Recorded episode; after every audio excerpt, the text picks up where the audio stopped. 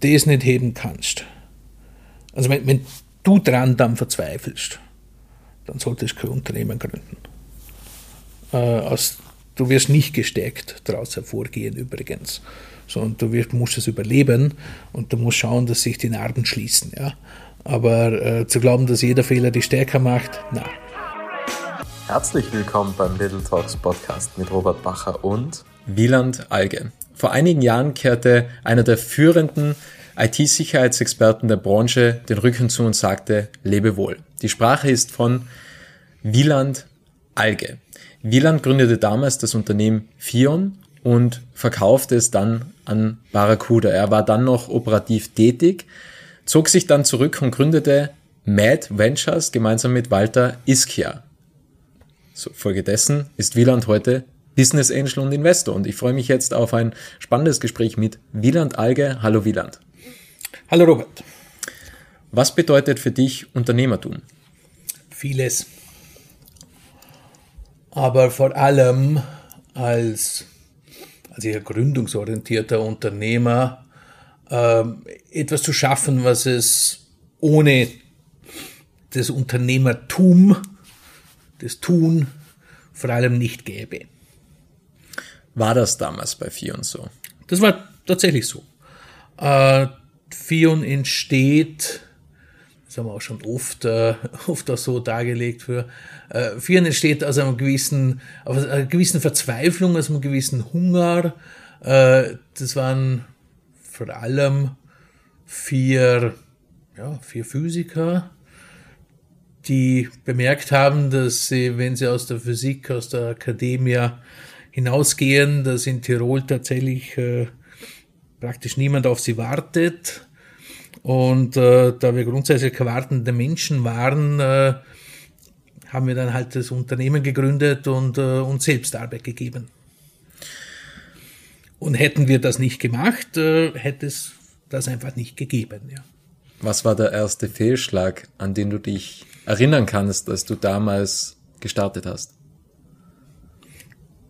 Fehlschlag. Äh, was war kein Fehlschlag?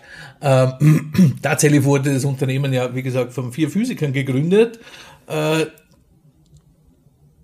die, die fundamental keine Ahnung hatten, äh, was sie erwartet.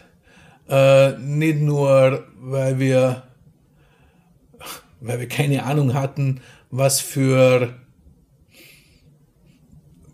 was für Fähigkeiten, wie, wie weil wir keine Ahnung hatten, wie Unternehmen funktionieren, wie man Unternehmen gründet, wie man Unternehmen aufbaut, äh, sondern, sondern weil wir auch äh, nur rudimentär äh, eine Ahnung gehabt haben, was wir überhaupt tun wollten.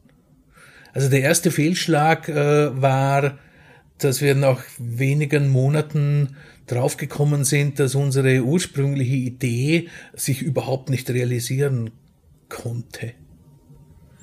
Warum habt ihr weitergemacht? Was war der Antrieb?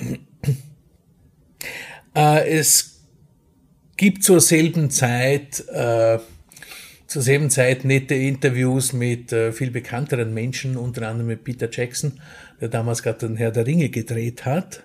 Und der ist auch oft gefragt worden, also warum tust du das an? Äh, wie, wie bist du äh, durch diese unfassbar intensive Zeit durchgekommen, ohne, ohne es hinzuschmeißen. Wie,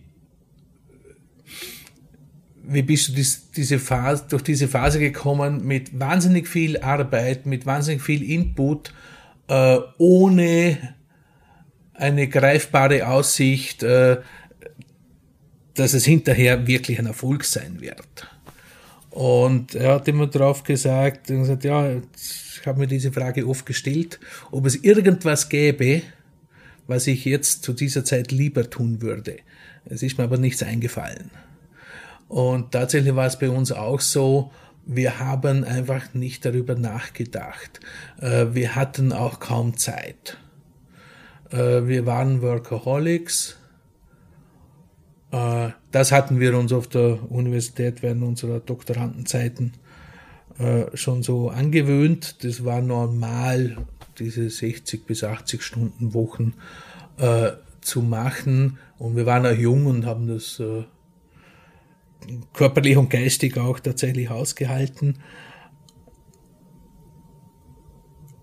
Und wir haben uns tatsächlich einfach die Frage nie gestellt, äh, warum, warum tun wir das? Äh, vielleicht sollten wir irgendwas äh, ganz anderes machen, sondern äh, wir haben einfach weitergegraben und äh, geschwitzt und den merkwürdig äh, manchmal rückblickend, wie, wie verbissen wir uns da durchgekämpft haben. Aber ja, Vermisst du das heutzutage bei anderen Startups? Also findest du, dass dieser Biss, dieser Wille, diese Energie, etwas zu schaffen, etwas zu wollen, immer mehr verloren geht?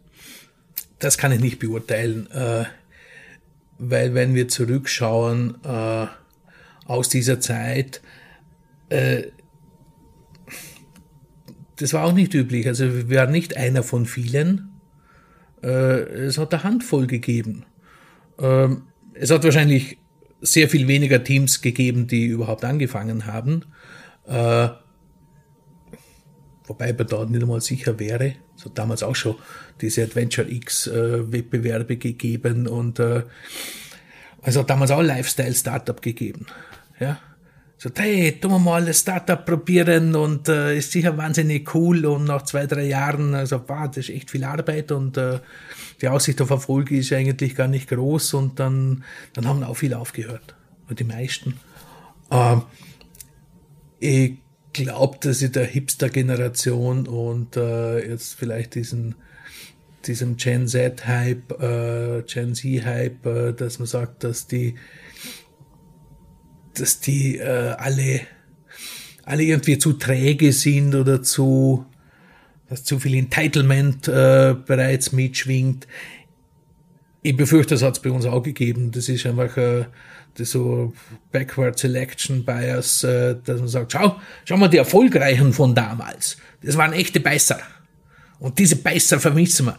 Das stimmt nicht. Äh, es gibt halt jetzt auch äh, relativ wenig Beißer und äh, aber es gibt sie. Also wir befinden uns äh, tatsächlich äh, umgeben von solchen Teams. Bevor wir zu den Teams kommen, würdest du sagen, ihr wart damals dann erfolgreich? Also auch, wo dann der Verkauf stattgefunden Letztlich waren wir erfolgreich. Letztlich waren wir sehr erfolgreich. Äh, wir waren natürlich so dumm und unerfahren, dass wir, dass wir dabei nicht äh, nicht absurd reich worden sind.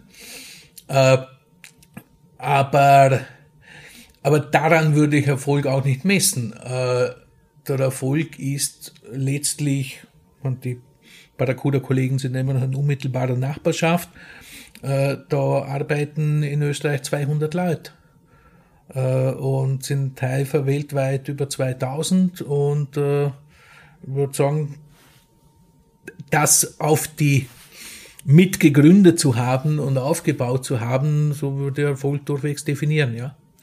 Wie würdest du heute Erfolg definieren? Für dich als Business Angel? Das noch einmal machen. Vielleicht nicht einmal, sondern gleich mehrfach. Äh, es muss nicht immer, es muss nicht immer ganz groß werden und Weltgeltung äh, dabei rauskommen, aber aber Dinge zu schaffen, die, die relevant sind für mehr als eine Handvoll Leute. Ich sprach vor kurzem mit Hermann Hauser, den du höchstwahrscheinlich kennst, auch ein sehr renommierter Investor. Und der hat gesagt, also es gibt ja, es gibt ja zum einen Teams, ja, die was einfach wahnsinnig inspirieren und es gibt natürlich auch Unternehmen, Produkte, Geschäftsmodelle, die was wahnsinnig inspirierend mhm. sind. Meine Frage an dich ist, welches Unternehmen hättest du gerne einmal gegründet oder mit welchem Team hättest du auch gerne einmal zusammengearbeitet? Boah, diese Frage haben wir nie gestellt. Tatsächlich, dafür bin ich, dafür bin ich zu wenig Investor. Dafür bin ich zu sehr Unternehmer geblieben. Äh, auch heute, wir haben nicht, äh, wir haben nicht ein Portfolio an Unternehmen aufgebaut, sondern haben unseren an fünf Unternehmen beteiligt, bei denen wir auch äh, in unterschiedlicher Intensität, aber auch wirklich mitarbeiten. Äh, und was ich mir eigentlich immer verboten habe, äh, war eine Hetivari-Diskussion. Das heißt, auch der Walter Iske und ich äh, haben niemals äh, darüber gesprochen, äh, oder wir träumen nicht einfach irgendwelchen Dingen nach. Also bei denen, da hätten wir dabei sein sollen. Äh, es wird solche geben, aber äh, diese Fantasie, sich andere Zeitlinien vorzustellen, in denen man bei Unternehmen dabei gewesen wäre, äh, die habe ich nicht. Ich habe tatsächlich einen Haufen Fantasie, kann man sehr gut vor, äh, Dinge vorstellen, äh, wie sich Unternehmen entwickeln können. Äh, aber ich denke immer über die nach, äh, wo ich jetzt gerade bin und dann, wie diese Zukunft in zwei bis fünf Jahren ausschauen kann. Äh, was ich ganz schlecht kann, ist äh, zurückgehen und dann sagen, wenn ich vor drei Jahren hätte, äh, dann da denkt sich mein Hirn immer, das ist Zeitverschwendung. Äh, in, da kannst du nicht hin, also äh, wozu drüber nachdenken? Äh, das klingt ein bisschen arrogant, ich weiß, äh, und ein bisschen aufgesetzt und vielleicht ein bisschen unglaubwürdig, äh, aber ich mache es tatsächlich nicht. Bist du eher Optimist oder Realist? Beides. Beides. Äh, der Realist äh, und der Optimist äh, kämpfen miteinander äh, bei, bei diesem Versuch, die Zukunft äh, zu modellieren, beziehungsweise äh, sich vorzustellen und dann Modelle zu entwickeln, wie man in eine dieser Zukunftsszenarien hinkommt. Und da streiten dann der Optimist und der Realist drum, welcher Pfad äh, gangbar wäre und welche Richtung du besser nicht einschlägst, äh, weil dort nur, weil dort auf dem Weg fünf Wunder passieren müssen, um über diese Schlucht drüber zu kommen. Äh, aber grundsätzlich, grundsätzlich geht der Optimist her und versucht, äh, die Welt in zwei bis fünf Jahren zu sehen und der Realist versucht dann den, den Weg dorthin zu finden. Wo siehst du jetzt ganz generell, abgesehen von den Unternehmen, bei denen ihr investiert seid, die Zukunft in zwei bis fünf Jahren? Also welche Schlagzeile erhoffst du dir vielleicht sogar, dass wenn du in fünf Jahren die Zeitung aufschlägst oder beim Smartphone eine Nachrichtenseite aufrufst, welche Schlagzeile würdest du gerne lesen?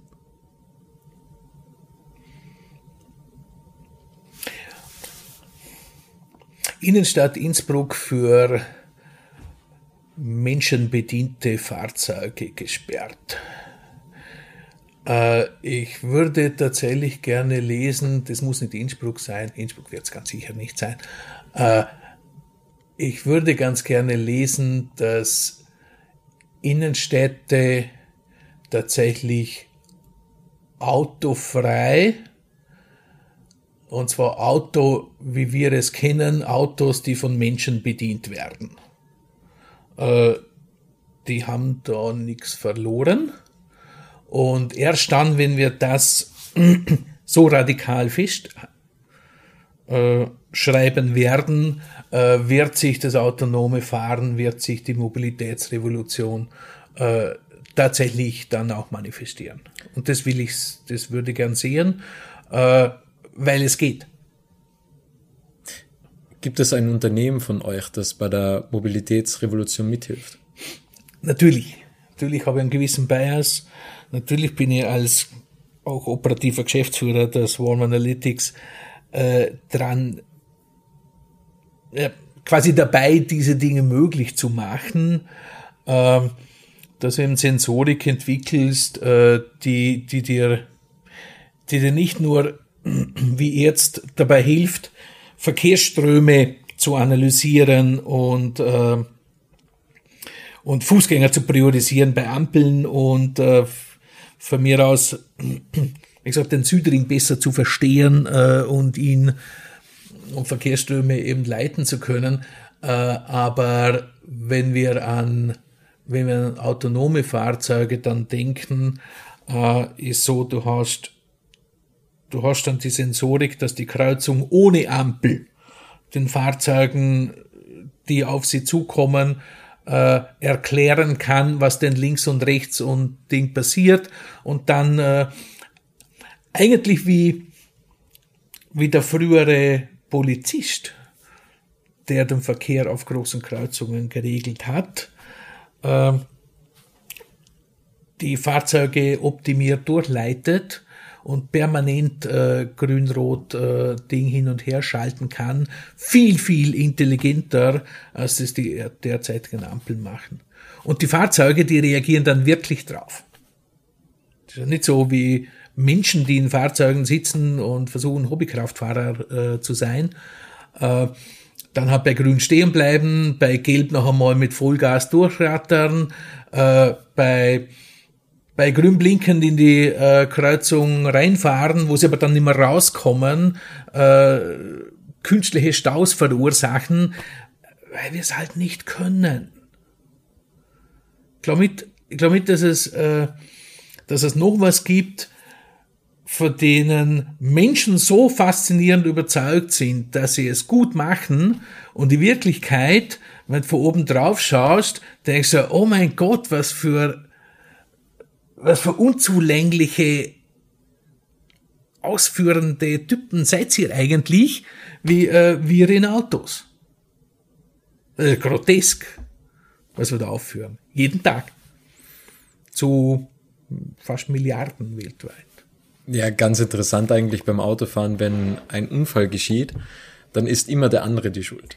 Also das kennst du ja sicher bestimmt. Also man sagt grundsätzlich, ich bin ein super Autofahrer, ein guter Autofahrer. Wenn ein Unfall passiert, sind immer die anderen die Schuld. Ja, also da haben wir mal schon grundsätzlich mal das, das Problem. Und wie du sagst, das ist zum Teil grob fahrlässig und grotesk. Aber was war die Entscheidung oder was hat zur Entscheidung geführt, dass ihr bei Swarm Analytics investiert habt? Weil die Technologie äh, faszinierend weit fortgeschritten war, äh, zu diesem Zeitpunkt bereits, also dieses äh, in dieser Gründungsphase, da, das war nicht einmal wirklich gegründet, ja, aber dieser Explorationsphase äh,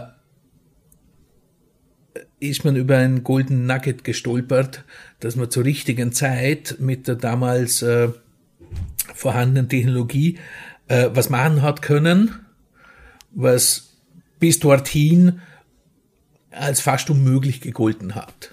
Äh, nämlich, dass man mit sehr schlanken Hardware Anforderungen oder ja, schlanken Hardware-Anforderungen äh, Echtzeitvideoanalyse machen hat können. Äh, das, das war bis dorthin nicht klar. Also bis dorthin war mit, mit sehr, sehr fetter Hardware äh, Videos analysieren oder halt äh, zwei Frames pro Sekunde. Also, und das war eh schon wahnsinnig. Also, ja, aber äh, wenn du Echtzeit Dinge machen willst, sind es halt 20 bis 30 Frames pro Sekunde.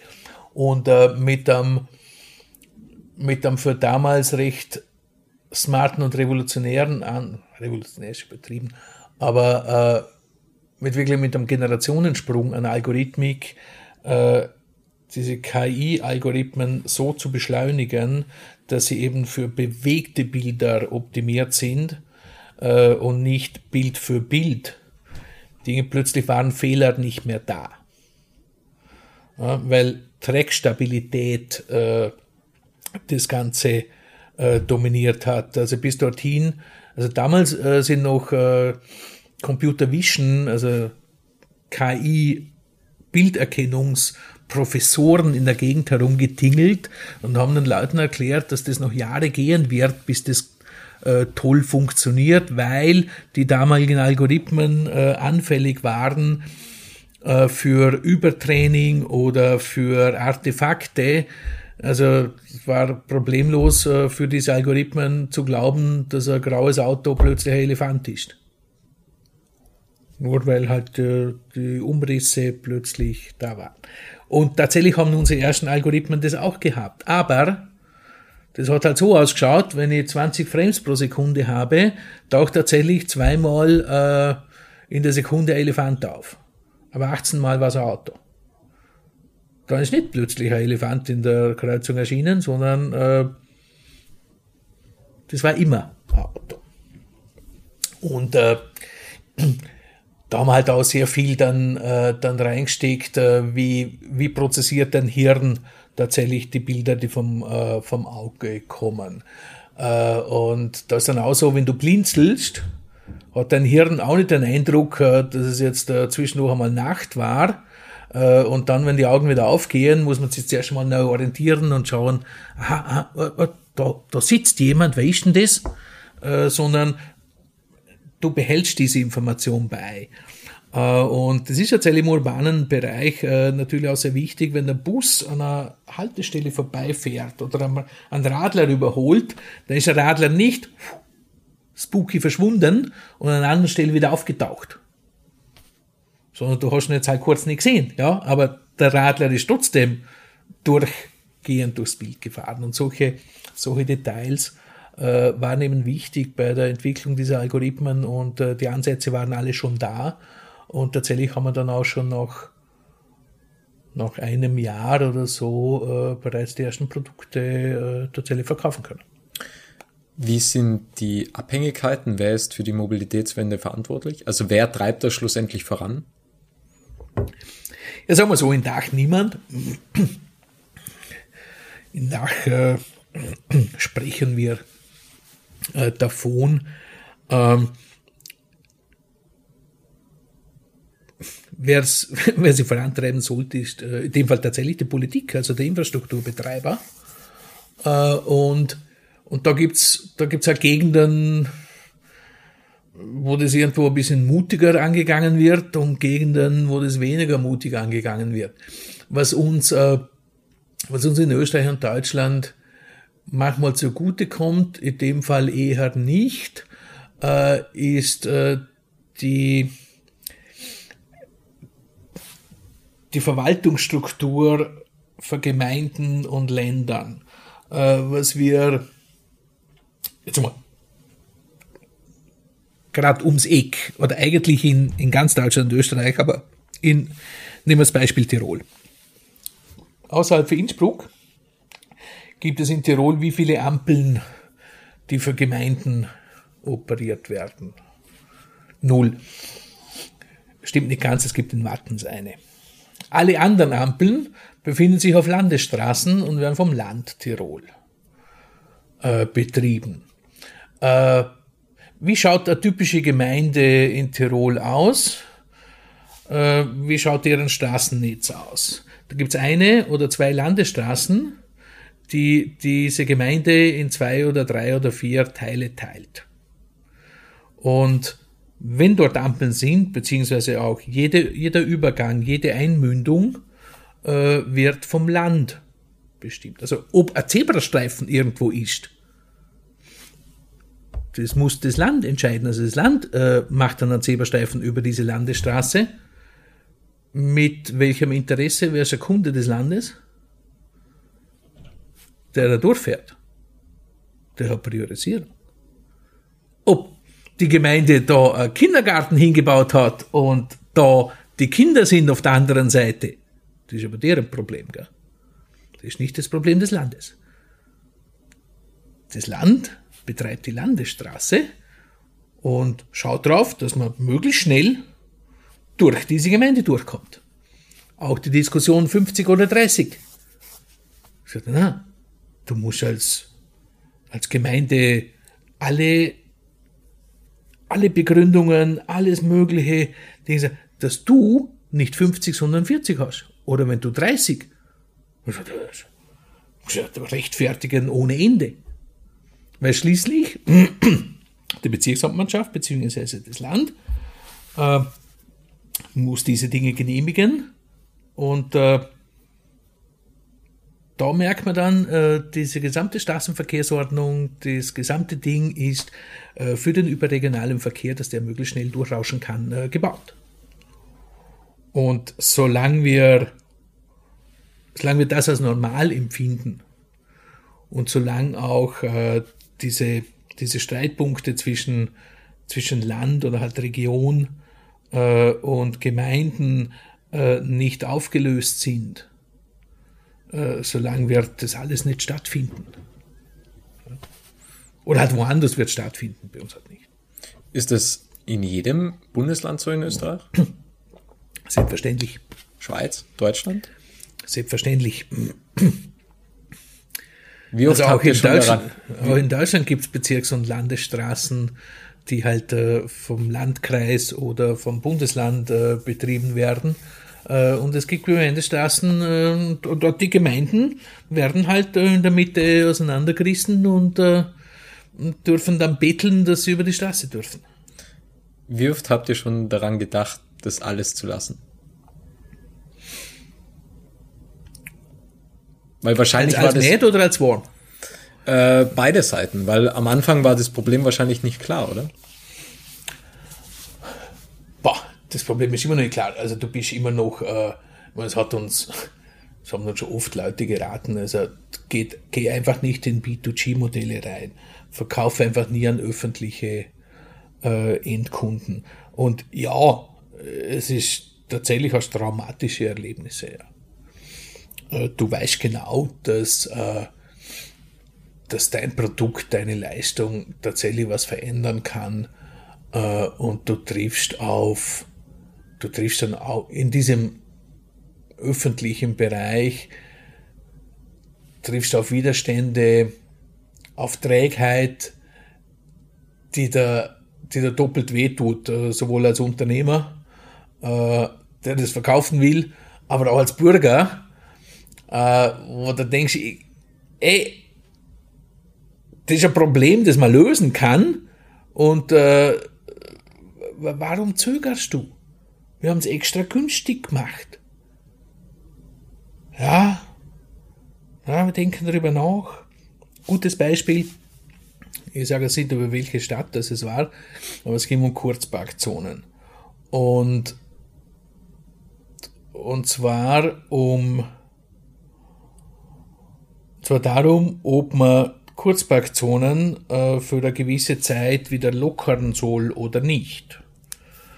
Und dann spricht man mit der Fraktion, äh, Autos, Autos dürfen überhaupt nicht irgendwo sein, äh, aber wenn, dann dürfen es maximal 60 Minuten parken und wir müssen es dann allen Autofahrern so lästig wie möglich machen. Äh, und dann die Fraktion ohne Autos äh, stirbt die ganze Stadt und äh, Beide ebenfalls waren davon überzeugt, äh, dass ihr Konzept äh, fundamental richtig ist und wenn man die ausweich, aufweicht, äh, dann, dann hat man nichts anderes als Dauerparker. Und die andere Fraktion hat glaubt, dass selbstverständlich die gebührenfreies Parken ohne Ende würde die Wirtschaft beleben und alle Ladenbesitzer in der Gegend äh, würden frohlocken und, äh, und Manna wird vom Himmel regnen. Ähm, wir haben ihnen angeboten, beiden. Gesagt, das kann man super auflösen. Äh, lass uns ganz schnell äh, fünf bis zehn äh, Punkte definieren und äh, du kriegst sofort vorher nachher Daten über Kapazitäten, wie lange bleiben die Autos dort parken und habe ich höhere Frequenz oder weniger oder was auch immer. Beide haben das äh, zunächst als fantastische Idee äh, mitgenommen. Passiert ist dann nichts, äh, weil sich beide dann äh, doch nicht ganz sicher waren, ob sie recht hatten. Also beide waren dann gar nicht plötzlich doch nicht an Evidenz interessiert. Und dann kommt äh, das Frustrierende als Bürger, dass du denkst, aha, stimmt. Der Home Turf für vielen Politikern ist nicht evidenzbasierte Entscheidung, sondern evidenzfreies Argumentieren.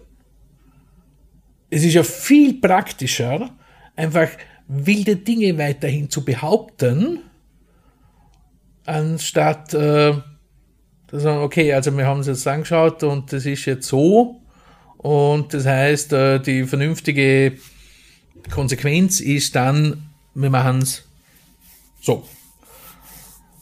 Also, na, so viel netter äh, zu sagen, äh, ich habe recht und du bist ein Depp. Und der andere kann sagen, na, du bist der Depp, weil ich habe recht. Und wir fordern äh, darum äh, A und die anderen sagen, na, A führt in die Hölle, wir fordern B. Und das nicht auflösen zu müssen, scheint für, scheint leider für viele auch Kommunalpolitiker äh, äh, ein Ding zu sein, an das man sich halt über Jahrzehnte gewöhnt hat und äh, wieso, wieso nicht einmal weitermachen?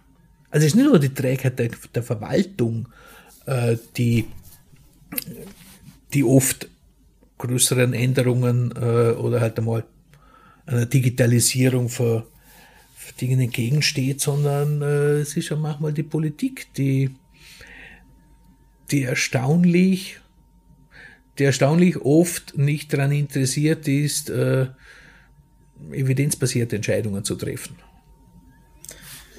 Ist Swarm Analytics das Startup, das den längsten Atem benötigen wird? Nein, nein, da gibt es noch. Da, da gibt es noch ärgere, also. Also bei euch im Portfolio meine ich jetzt. Also ist äh, Swarm das Unternehmen, das Startup, das wirklich den längsten Atem schlussendlich benötigt, weil, wie du gesagt hast, also man verkauft an die öffentliche Hand und ist Korrekt. was anderes wie B2B. Also ich kann Korrekt. mir vorstellen, dass, oder B2C, also ich kann mir vorstellen, dass das am längsten dauert.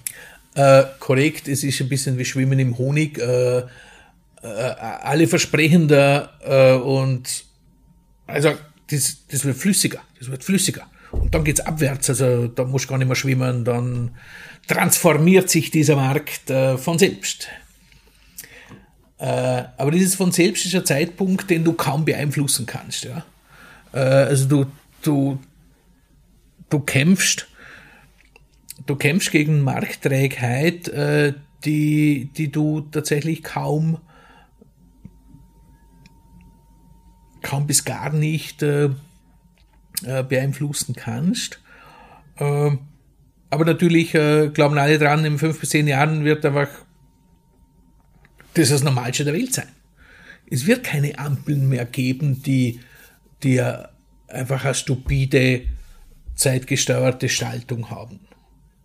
Also Ampeln, die nicht äh, auf ihre Umgebung reagieren, äh, werden völlig grotesk. Ähm, Städte ohne Parkleitsysteme, die, die quasi Parksuchverkehr äh, in der Innenstadt generieren. Grotesk. Ähm,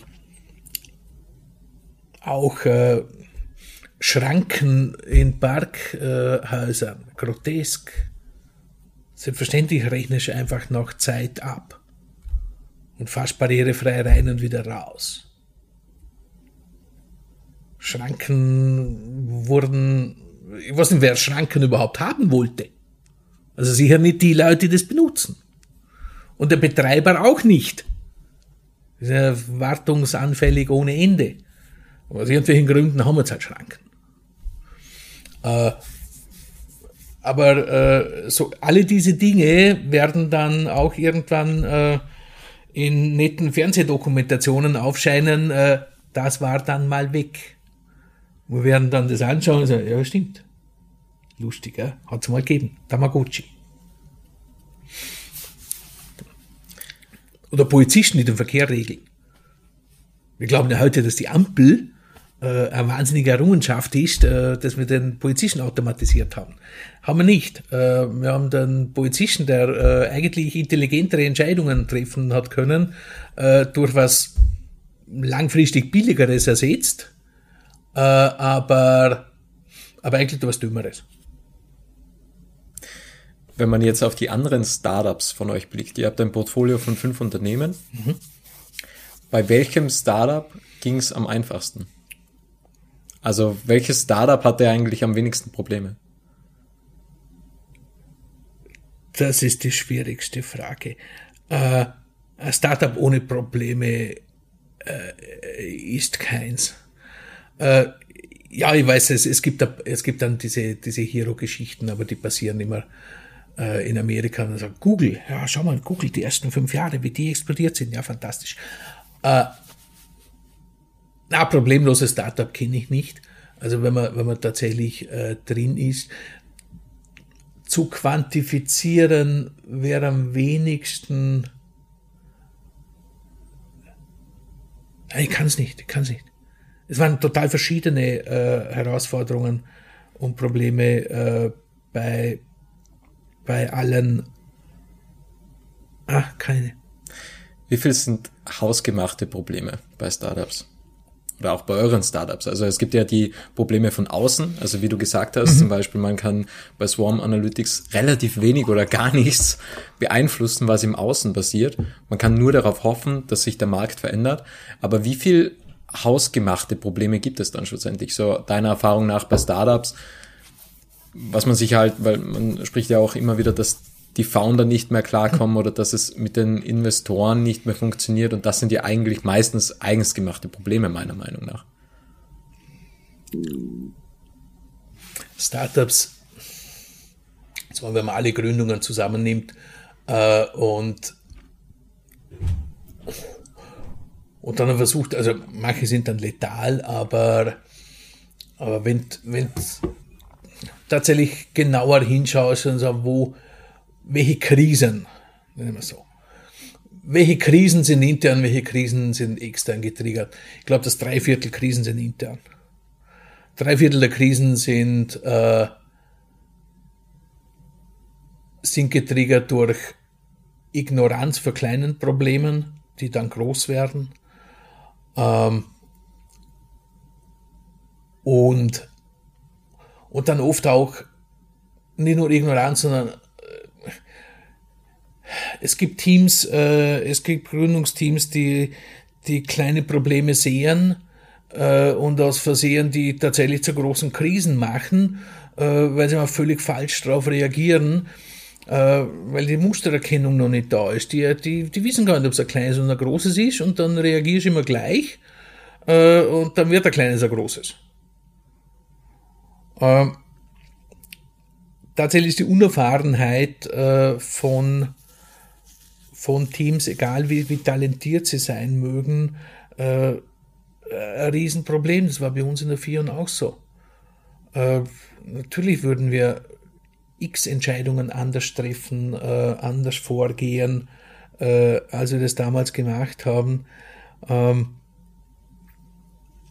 aber, aber du siehst es einfach nicht. Du stehst halt vor einem Problem das erste Mal und dann äh, Denkst du, schau an, Steckdose. Dann nimmst du eine Stricknadel und sagst, was ist denn hinter diesem Ding?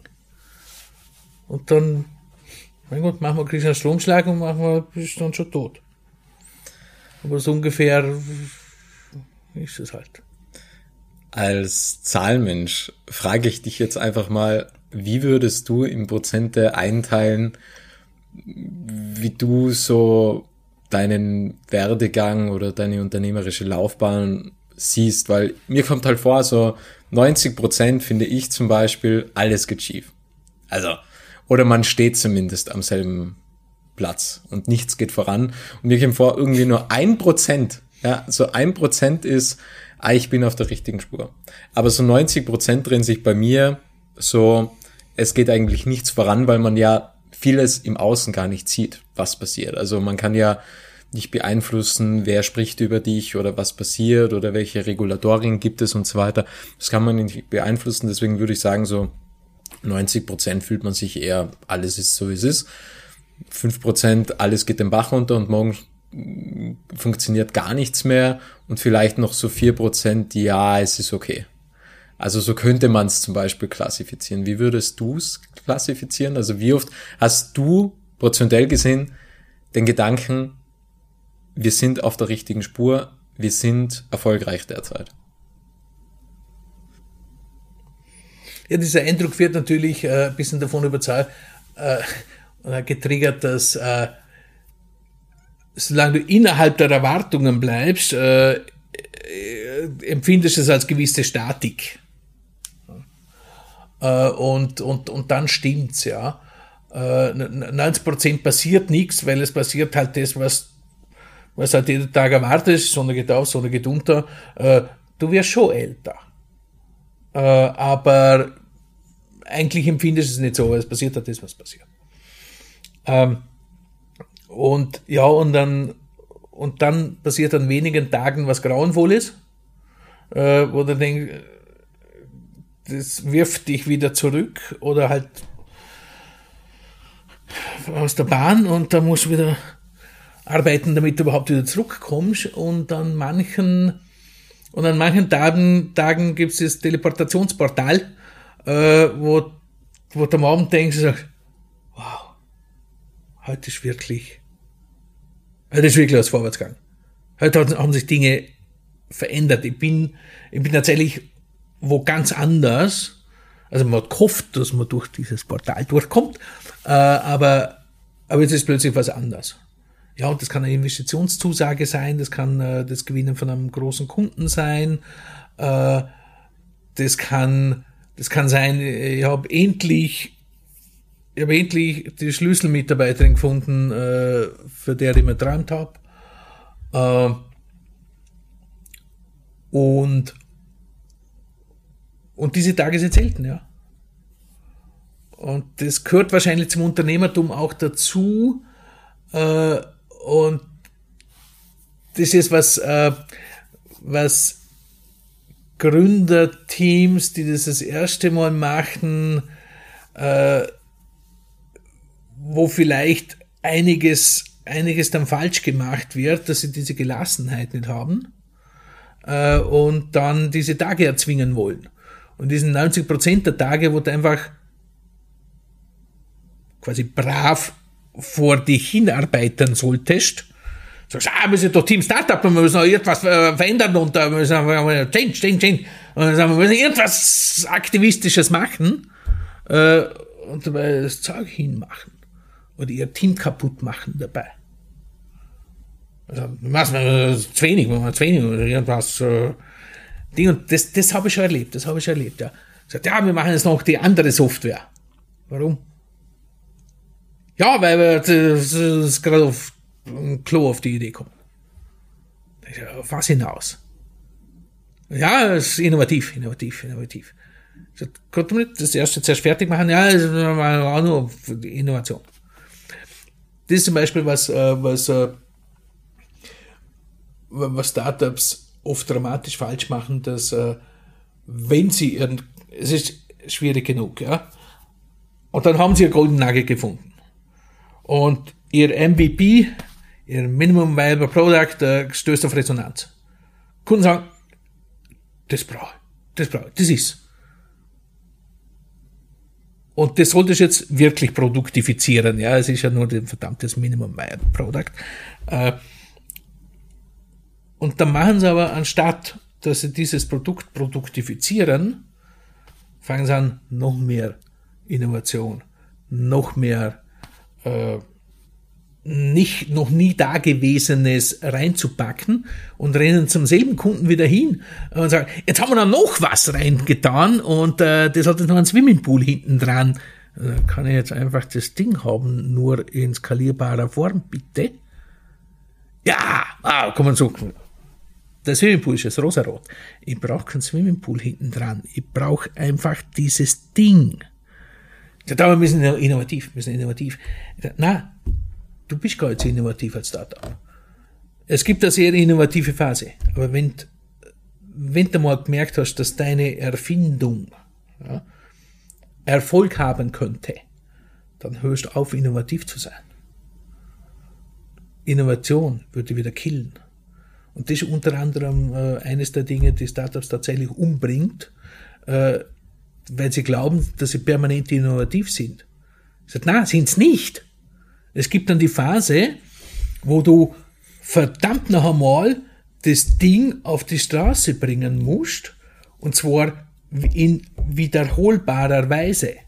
Und genau aufhörst, Zeug erfinden. Du hast keine Ressourcen zum die ganze Zeit noch einmal Zeug erfinden. Und das ist wahrscheinlich einer der, einer der meist unterschätzten äh, Dinge, weil du kommst aus dieser Startup-Inkubator-Suppe, äh, wo die ganze Zeit laut äh, Innovationsphrasen herumschreien äh, und sagen Innovationspreise verleihen und Innovation und äh, das heißt aber alles so. Und äh, ich glaube ja, wenn es, wenn es nächstes Jahr nicht äh, irgendwas ganz anderes äh, mit einer ganz anderen Idee äh, herumrenne, dann, dann verliert den Anschluss. Na, du, du willst gar nicht äh, in dieser in dieser Pitch-Wettbewerbssuppe bleiben. Ja, du sollst nicht äh, jedes Jahr auf Pitch-Wettbewerbe gehen. Das kannst du immer machen. Und wenn es dann immer nicht funktioniert, dann musst du halt äh, etwas anderes finden. Ja, äh, aber dann hör auf, Startup-Gründungs äh, Ökosystemmitglied zu bleiben. Dann sagt in die Schule gehst und sagt, kein Name in den Kindergarten. Bitte, war so schön. Ich glaube, ich mag Apple sehr gerne. Also ich habe auch vor kurzem nochmals die Biografie von Steve Jobs gelesen und ich, man kann zwei Dinge lernen. Zwei essentielle Dinge. Customers at the center of everything das ist, glaube ich, das alles Entscheidende, dass man einfach, okay, was will der Kunde im Endeffekt und dann liefert man das einfach. Stimme hundertprozentig zu. Was noch ist, was mich total fasziniert hat, Apple hat 14 Mal hintereinander in den folgenden Jahren, nachdem sie das iPhone präsentiert haben, immer gesagt, that's the best iPhone we have ever made.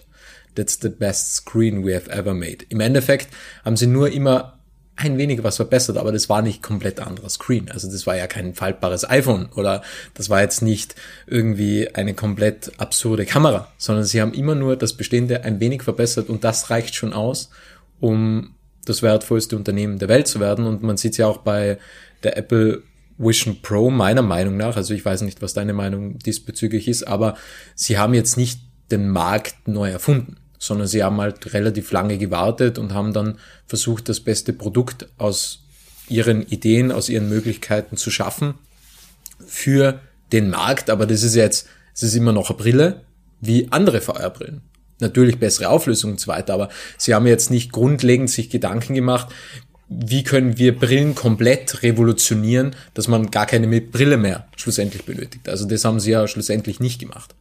Bei der Vision Pro bin ich immer die, die verstehen noch nicht, äh, was sie da wirklich tun wollten. Kann sein, dass sie einfach nur ein arrogantes Technologiestatement äh, machen wollten äh, und gar keine Absicht haben, den Markt wirklich zu, zu revolutionieren. Aber wir haben Milliarden auf der Seite, ist scheißegal, äh, das Ding kauft niemand, das ist viel zu teuer, aber das ist ja Hundswurscht. Aber wir haben dazu mal gezeigt, was man wirklich machen könnte. Äh, Vielleicht auch nicht, vielleicht verstehe ich das aber zu wenig. Äh, beim iPhone definitiv. Äh, das iPhone war von seinem Grunddesign her gut genug. Und äh, so, da ist nichts mehr neu erfunden worden. Das ist beinharte Exploitation. Ja, äh, ja du bist immer ein bisschen besser worden, aber du hast, wie du richtig gesagt hast, das Keildesign, ah, so ein Scheiß. Wir machen jetzt was, da haben wir jetzt auch viel eine bessere Idee. Wischen für Anfänger. Wir machen jetzt, äh, du kannst, äh, du kannst das Ganze mit Atemsteuerung machen. So, na, Wischen war gut. Wischen hat meine Mama dazu braucht, äh, tatsächlich irgendwas bedienen zu können, was nach Computer ausschaut. War vorher nicht möglich. Äh, Und dann machst du einfach weiter. Und, äh, und Startups, äh, ist immer ein bisschen schwierig. das hat auch wieder ganz andere, äh, andere Untiefen, äh, wenn wenn Startups äh, die Apple Story sich kaufen oder Elon Musk Biografien äh, und dann sagen, jetzt kennen wir uns aus. Und dann fangen sie an, OKR einführen, weil bei Toyota hat das so gut funktioniert. Und bei Google, du bist noch nicht dort, ja. Ähm, aber, aber tatsächlich ist, einfach ein gutes Beispiel. Du erfindest was, das Ding schlagt ein, geh diesen Weg weiter. Und viele Startups glauben dann, äh, sagen, ah, jetzt haben wir was. Aber äh, wir sind ja die Erfinder. Wir erfinden jetzt nochmal was. Was anderes. Und das ist tragisch. Äh, ich habe schon ein paar Teams äh, gesehen, die seit, die seit fünf oder sechs Jahren äh, immer so als Gründungsteams herumrennt äh, und äh, schon die dritte Sau durchs Dorf treiben. Äh, was ist aus der anderen Ding geworden? Sagt, ja, na, na, das, äh, das, wird, das wird schon was, aber äh, mit dem erreichen wir noch mehr Leute. Wie viele Kunden habt ihr jetzt mit dem Einsatz? Ja, mit dem warten wir es noch, weil wenn wir das noch dazu haben, dann sind wir noch viel besser. Aber, die da finanzieren äh, schon die Produktentwicklung äh, für Produkt 1 nicht, geschweige denn äh, äh, irgendwelche Markteintrittskosten und haben keine Ahnung, dass wenn du mit drei verschiedenen Produkten umeinander rennst, die dann noch drei verschiedene Zielgruppen haben, äh, äh geht ja nie. Das, das finde ich manchmal sehr traurig, aber äh, so funktioniert halt Wirtschaft, ja. Bevor ich zur Frage komme wegen den anderen Startups, würde ich gerade noch ergänzen, also das ist so meine Erfahrung, you're one client or one phone call or one email away. Und ich glaube, dass das das Essentielle ist, weil ab und zu denkt man, okay, man hat vielleicht ein Produkt oder eine Dienstleistung oder eine Idee und man denkt immer, das ist ganz weit entfernt. Aber es kann eine E-Mail reichen, wie du vorhin gesagt hast, dass auf einmal jemand sagt, ich will das haben. Oder komm vorbei, präsentier das Produkt. Oder man macht einen Telefoncall und dann heißt es, ja, wollen wir kaufen und so weiter. Also, und dadurch, dass wir glauben, wir sind so weit entfernt und eigentlich nicht diesen Optimismus haben, ich bin einen Phone Call entfernt oder eine E-Mail entfernt oder eine Nachricht entfernt. Dadurch, glaube ich, kommt immer wieder dieser Gedanke auf, okay, ich muss jetzt irgendwas Neues machen, weil das funktioniert ja anscheinend nicht. Mhm. Und was ich dich gerne noch fragen würde, weil wir haben über Swarm Analytics geredet, es gibt ja noch vier weitere Unternehmen im Portfolio. Was sind das für Unternehmen und warum habt ihr investiert? Es sind vier tatsächlich sehr verschiedene Unternehmen. Also es sind fünf sehr verschiedene Unternehmen. Äh, allen gemeinsam ist, dass sie grundsätzlich B2B-Modelle sind. Äh, gut, B2G hat eine besondere Variante für B2B. Äh, mit moderater bis ordentlicher Softwareunterstützung. Äh, es sind keine Deep Tech Unternehmen, also es wird nicht irgendwas, irgendein neuer Chip entwickelt oder sowas. Ähm, aber tatsächlich äh, sind sie sind sie grundverschieden. Äh, die IMA Discover äh, macht für Großkonzerne bis oberer Mittelstand äh, weltweite Suchen und Profilierung und Einschätzung der strategischen Fitness von potenziellen Unternehmen, die akquiriert werden könnten. Also konkret Siemens will im Bereich Digital Industries äh, Portfolioerweiterungen machen, äh, sucht gewisse Technologien, gewisse Services, äh, Dinge sagt, wo, wo gibt's die? Welche Firmen passen zu mir? Äh, wo in dem großen Haufen ist die goldene Nadel? Da werden dann zigtausende Unternehmen äh, gescreent und nach verschiedenen Kriterien äh, gefiltert äh, und beurteilt und, äh, und dann kriege ich eine relativ kurze Liste, die tatsächlich in einer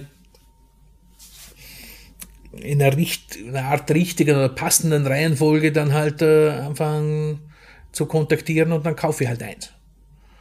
Äh, und warte nicht, bis irgendwelche Investmentbanker, die einen Haufen Provision kriegen, mir äh, irgendeinen Apfel, den sie gerade ein bisschen poliert haben, äh, und sagen, schau, schau, das ist. Ähm, das eine. Äh, das zweite ist äh, das Thema HR-Tech, also Business Beat, äh, die ursprünglich mal einfach nur Kundenbefragungen oder Mitarbeiterbefragungen gemacht haben, das aber inzwischen so perfektioniert haben, äh, dass, äh, dass ein ganzes People and Culture Paket daraus entstanden ist, äh, wo du beim Recruiting unterstützen kannst, aber vor allem beim Onboarding, bei der Weiterentwicklung, äh, Management, äh, äh, Entwicklung und die in ganzen deutschen Sprachraum äh, so richtig große Kunden wie XXX Lutz äh, etc., aber vor allem also Handelsunternehmen, Tourismusunternehmen, also große Hotelketten äh, und auch inzwischen, äh, gut, also bei im Healthcare-Bereich, also Kliniken, also überall dort, wo es entweder tatsächlich massiven äh, Personalmangel, äh, wo es Personalstress gibt für die Organisationen oder aber wo, wo deine, dein Personal, also wo die, wo die Mitarbeitenden tatsächlich das, das Interface zum Endkunden sind und die viel mehr über den Kunden wissen als der Kunde über sich selbst. Äh, es gibt ja traditionell äh, immer noch einen Haufen einen Haufen Leute, die die Menschen mit Klemm, die Studenten mit Klemmbrettern beauftragen, äh, die vor Kaufhauskassen äh, herumlungern und dann fragen, darf ich fünf Fragen stellen, bitte? Ähm, und man weiß, es ist ein furchtbare, ein furchtbarer Bias, wer sich überhaupt befragen lässt und es interessiert auch keinen. Also ich als Kunde habe überhaupt kein Interesse, dem XXX-Lutz zu sagen, wie ich seine Werbekampagne finde oder äh, ob ich die, die Einrichtung von einem Haus äh, okay finde, sehr schön und ob ich überhaupt gemerkt habe, dass sie umgestellt haben oder sowas. Weil das habe ich nämlich dem Mitarbeiter gerade vorher gesagt. Gesagt, ich finde eure Werbekampagne blöd oder diese, dieses Aktionszeugs, das sie da zugeschickt haben, wo ist das überhaupt? Sagt, ah, da haben sie jetzt gerade zu wenig Material. Also, was ist das für Scheiß da? Ja? Das habe ich dem schon gesagt. Und erwarten wir, dass das irgendwie den Weg äh, findet. Aber nicht am Klimmbretttypen da. Ja? Äh, also diese tatsächlich Mitarbeiterbefragungen äh, nicht nur findest du einen Obstkorb toll oder soll man lieber Red Bull kaufen, äh, sondern also wie wie wird mein Unternehmen wahrgenommen, äh, wo gibt's Problemstellen, was funktioniert gut, wo, in welche Richtung kann ich mich weiterentwickeln, etc. Funktioniert blendend. Ähm, dann gibt's das spannende Ding namens Miviso, äh, wo Gebäudedigitalisierung gemacht wird. Das heißt, äh, es hat in den letzten Jahren diese, diese tolle technologische Weiterentwicklung der Laserscanner gegeben und jetzt gibt es halt einen Haufen Punktwolken.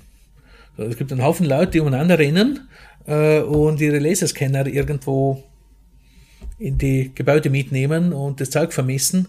Äh, das ist aber noch, immer noch kein Plan. Das Thema muss diese Punktwolke nehmen und daraus tatsächlich einen, einen digitalen Plan, ein sogenanntes äh, Building Image Model machen, äh, also BIM, mit dem man dann weiterarbeiten kann und dann sagen kann, so, und jetzt sanieren wir dieses Gebäude, Schloss, Kraftwerk, was auch immer. Äh, und, und dann gibt's äh, das Flagship der, der Mad Familie äh, des Adina Space, äh, die das geschafft haben, äh, aus einem aus einem, würde ich sagen, revolutionären, aber aus einem sehr konsequenten äh, Trainingsansatz, wie man mit Virtual Reality äh, komplexe Situationen in, in der Pharmaproduktion äh, abbilden kann und das jetzt so weitergeht, dass ich mit diesem Know-how, wie ich diese Software zusammenbaue, also wie ich äh, den Ablauf äh, in solchen äh, Reinräumen, was ich tun muss als Mensch, äh, wie ich den modelliere, dass ich tatsächlich dieses Toolset äh, nicht nur nehme, wie ich diesen Ablauf mache, sondern dass ich das verwende, dass ich diesen Ablauf verbessere. Also dass ich beginne Prozessdesign machen, dass Software dazu verwendet wird, äh, den Prozess neu zu definieren und zu standardisieren. Ähm, so ähnlich wie, das ist ein bisschen, ja, ein bisschen groß in die, in die Kitsch, äh, im Kitschkübel, aber SAP hat dazu geführt, äh, dass Buchhaltungsprozesse anders gemacht worden sind. Und das hat der Kunde gesagt, das haben wir gesagt und gesagt, ah ja, das ist sowas wie SAP.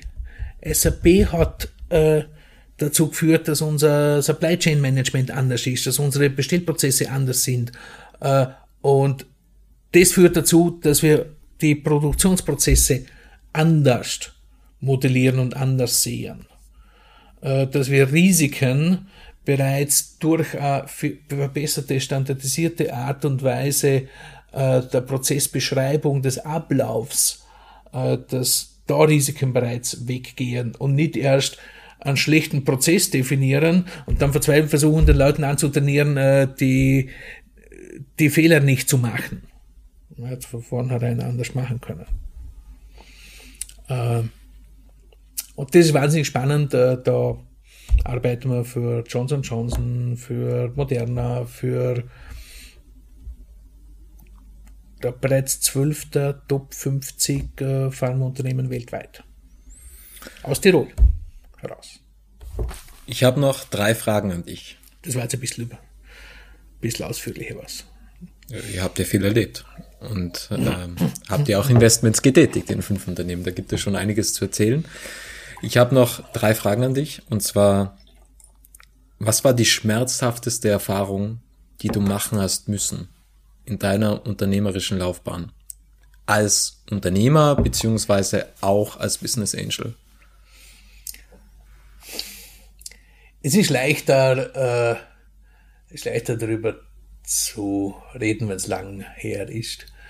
Äh, es gibt zwei Episoden in der Fion-Geschichte, in der Fion Barracuda-Geschichte, äh, die tatsächlich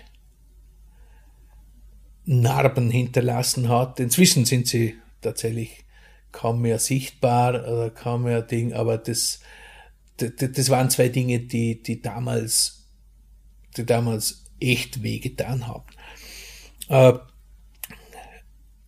einmal einmal sehr früh festzustellen, was für, was für schlechter Unternehmer man tatsächlich selbst ist äh, und was das bedeutet, ein schlechter Unternehmer zu sein. Ähm, erste Kapitalrunde, drei Millionen Liquidität äh, bekommen, äh, glaub 20 oder mehr als 20 Leute eingestellt innerhalb von drei, vier Monaten, also von 17 auf 40, glaube ich, sind wir gewachsen. Äh, sieben Monate später, na, nur drei Monate später, nachdem äh, diese Intensivrekrutierungsphase äh, vorbei war, äh, strukturell pleite. Das heißt, das Geld hat dann nur sechs Monate gereicht und wir haben keine Chance gehabt, äh, keine Chance gehabt, unsere, unsere Ziele zu erreichen. Also Leute eingestellt äh, und keine Ahnung gehabt, was die jetzt tun sollen. Äh, also wir waren sogar schlechter als vorher. Äh, wir haben, wir haben es nicht mehr geschafft, zum Software fertig zu machen. Äh, also vorher war das Software-Team sieben oder acht Leute groß und hat äh, alle drei, vier Monate äh, auf mehr oder weniger gut funktionierenden äh, Release hergebracht und äh, dann haben wir kein Bugfixes mehr ausliefern können. Das Software-Team war 25 Leute groß und äh, man hat vergessen, wie das geht. Also komplett absurd. Ja, aber Resultat, äh, ja, dann waren wir wieder 25. Also wir haben uns 15 Leuten erklären müssen, dass äh, aufgrund von, von Managementfehlern, dass sie drauf dafür, also sie müssen jetzt bezahlen. Äh, und das, das zu überleben war wichtig, äh, auch persönlich. Äh, das ist ja was, was ich, was ich äh, Gründ, Gründerteams dann auch gerne erzähle. Also, das, es wird nicht lustig. Du wirst, äh, du wirst Fehler machen und es werden andere dafür bezahlen müssen. Und wenn das nicht heben kannst, also wenn, wenn du dran dann verzweifelst, dann solltest du kein Unternehmen gründen.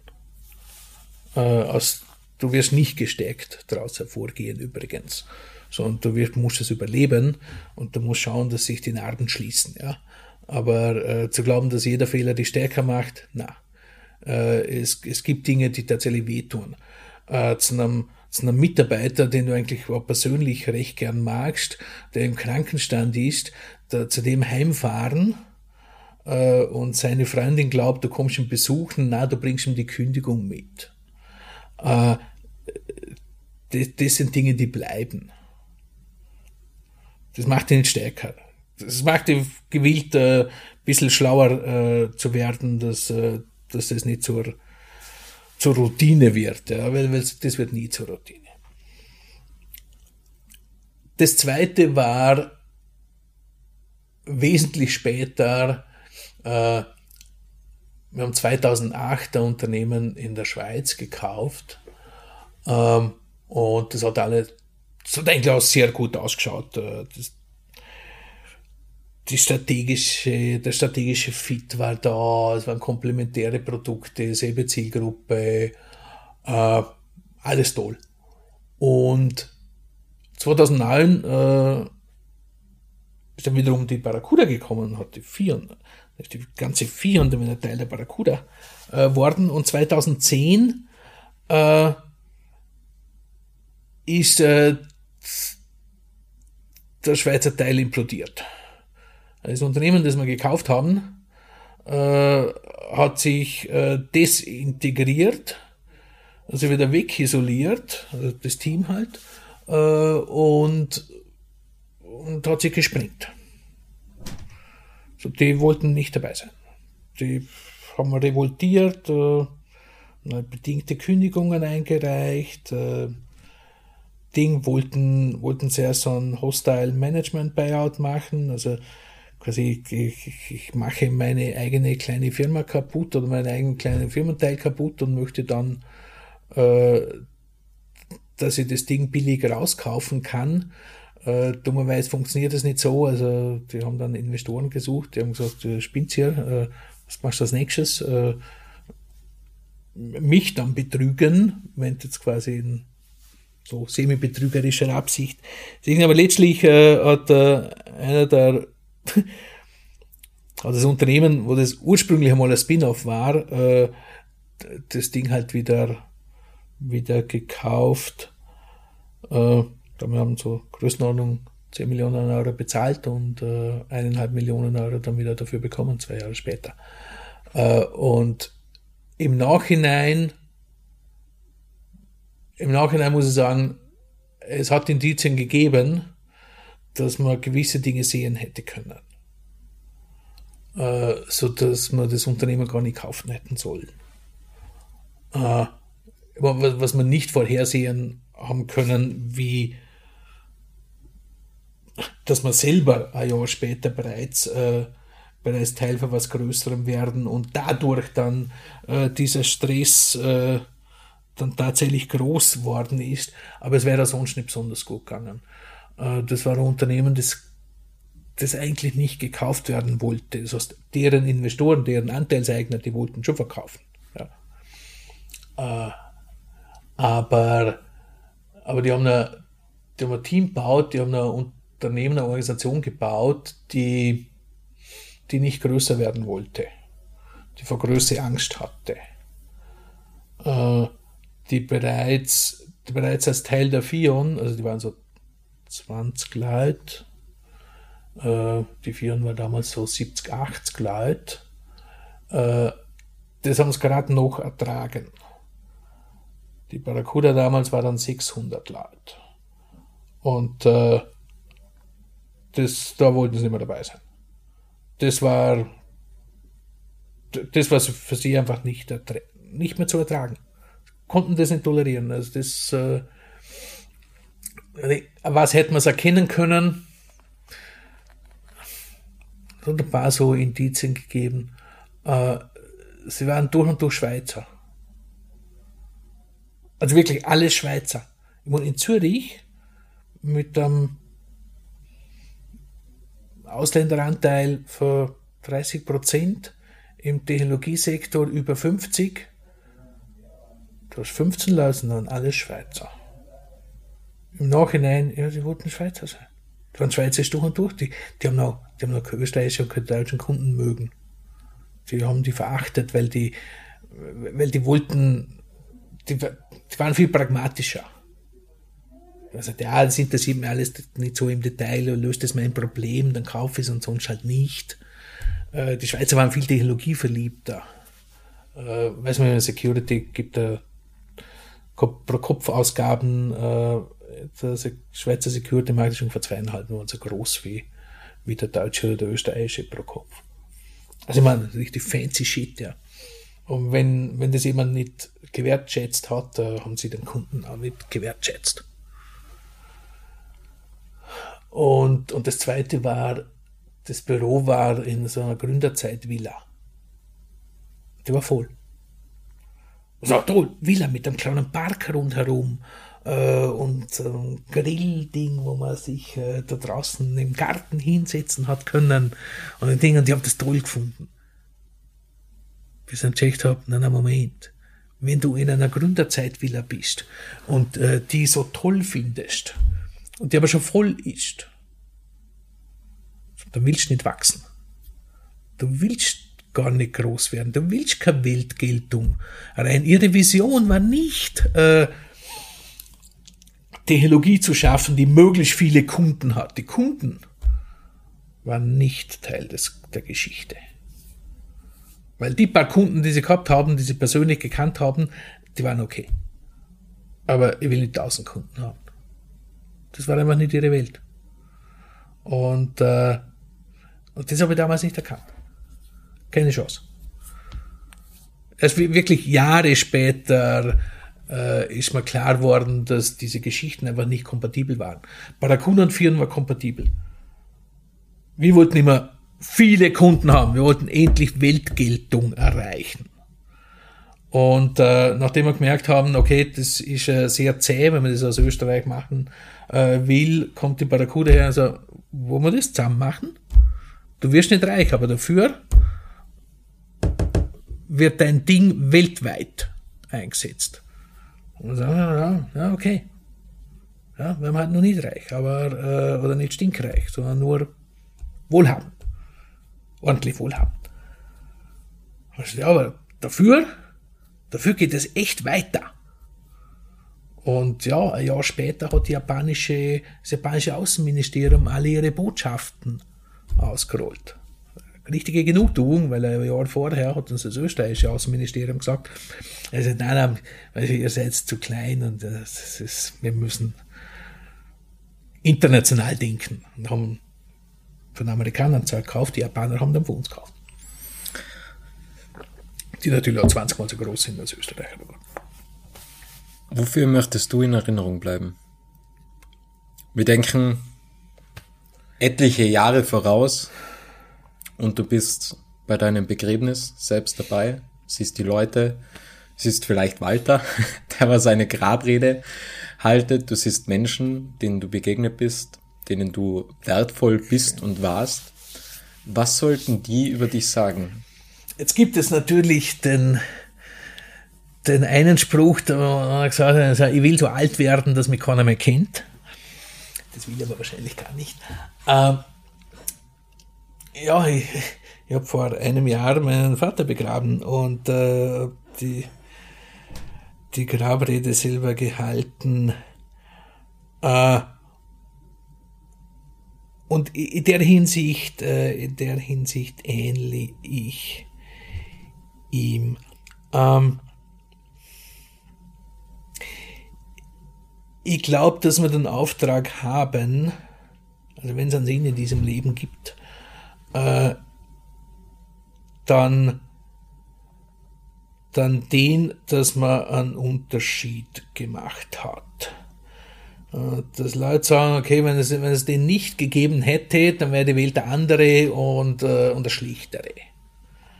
Also ich meine, es kein Weltverbesserer im Impact oder sonst irgendwas Sinne, aber äh,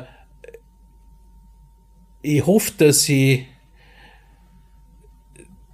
dass ich durch meine Tätigkeit äh, mehr als eine Handvoll Menschen äh, das Leben in einer sehr praktischen äh, Art und Weise verbessert habe. Das war cool mit dem Zusammenarbeiten. Äh,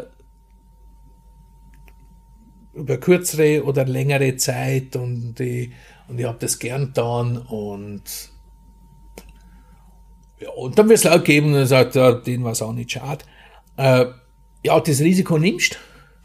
Das Risiko nimmst immer als Unternehmer, äh, dass es laut geben wird, äh, die, die sagen, mit dem habe ich nicht gern zusammengearbeitet oder äh, die die auch manchmal kaum kennen. Ich.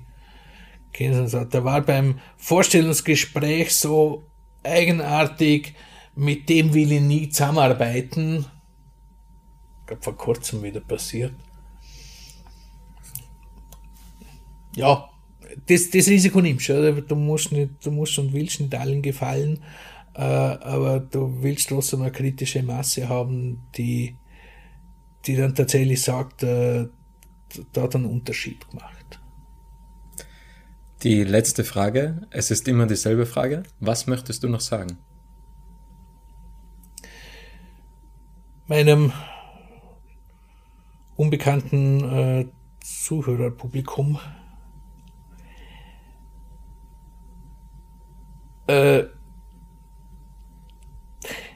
ja, vielleicht, äh, dass,